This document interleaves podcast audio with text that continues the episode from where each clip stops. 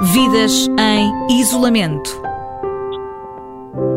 E depois de ontem termos andado pela Holanda, hoje viajamos até à Dinamarca. É lá que está a Telma Lança, que se junta agora a nós ao telefone. Bom dia, Telma. Obrigada por estar connosco nesta manhã de quinta-feira. Ah, muito bom dia.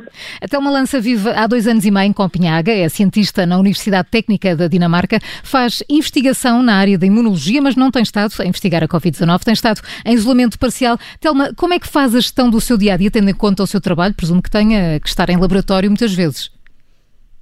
Sim, um, as coisas têm mudado bastante durante a, a duração total do, do, lockdown. Portanto, no início uh, havia muito mais medidas de confinamento e fui pouquíssimas vezes ao laboratório, mas uh, agora, passado uh, praticamente dois meses, já, já está bastante mais fácil e tenho ido trabalhar praticamente todos os dias.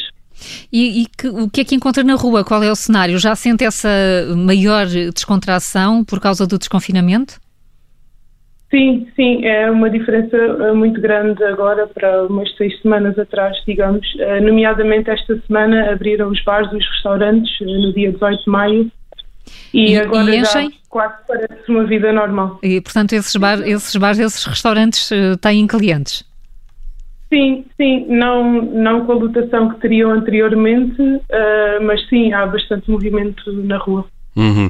A Dinamarca eh, declarou, entretanto, o controlo da, da, da pandemia, da epidemia, uh, no e diz que é pouco provável que haja uma segunda vaga. Isto deixa-a tranquila uh, para regressar, de facto, a esses seus hábitos uh, tradicionais?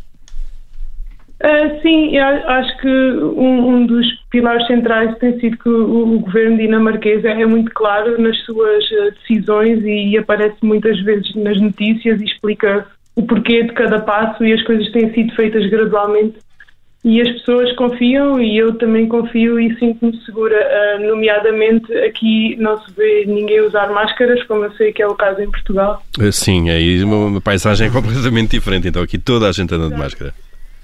Exato. Pronto, existem, continuam a existir várias medidas, nomeadamente em sítios onde haja filas, temos uma distância uh, de fila para as outras pessoas, no supermercado, existem bastantes proteções de, daqueles plásticos uh, uh, nos balcões dos supermercados, do, dos cafés e assim, mas a verdade é que o ambiente é bastante tranquilo e, e não parece que estamos a viver um cenário de pandemia. Sim. E, e, numa altura em que aproximamos da, da, da, altura de férias, do verão, está a pensar viajar para Portugal ou, ou ainda há algum receio de fazer viagens nesta altura? Eu gostaria bastante de viajar para Portugal, mas obviamente agora estou dependente também do, dos voos e das conexões e também do facto de que para mim não é bem explícito se viajar terei que fazer quarentena em Portugal e quando voltar. E obviamente se for esse o caso não, não irei viajar porque teria que fazer 15 dias em Portugal e 15 dias quando voltar, o que seria um, um mês de, de confinamento. Mas vamos ver, eu penso que as coisas vão mudar nas próximas duas, três semanas e assim que tiver a oportunidade vou, vou querer viajar para Portugal. Assim esperamos. Telma Lança, em direto de Copenhague. Obrigada pela sua disponibilidade e por ter estado connosco nas manhãs 360. A maior das sortes.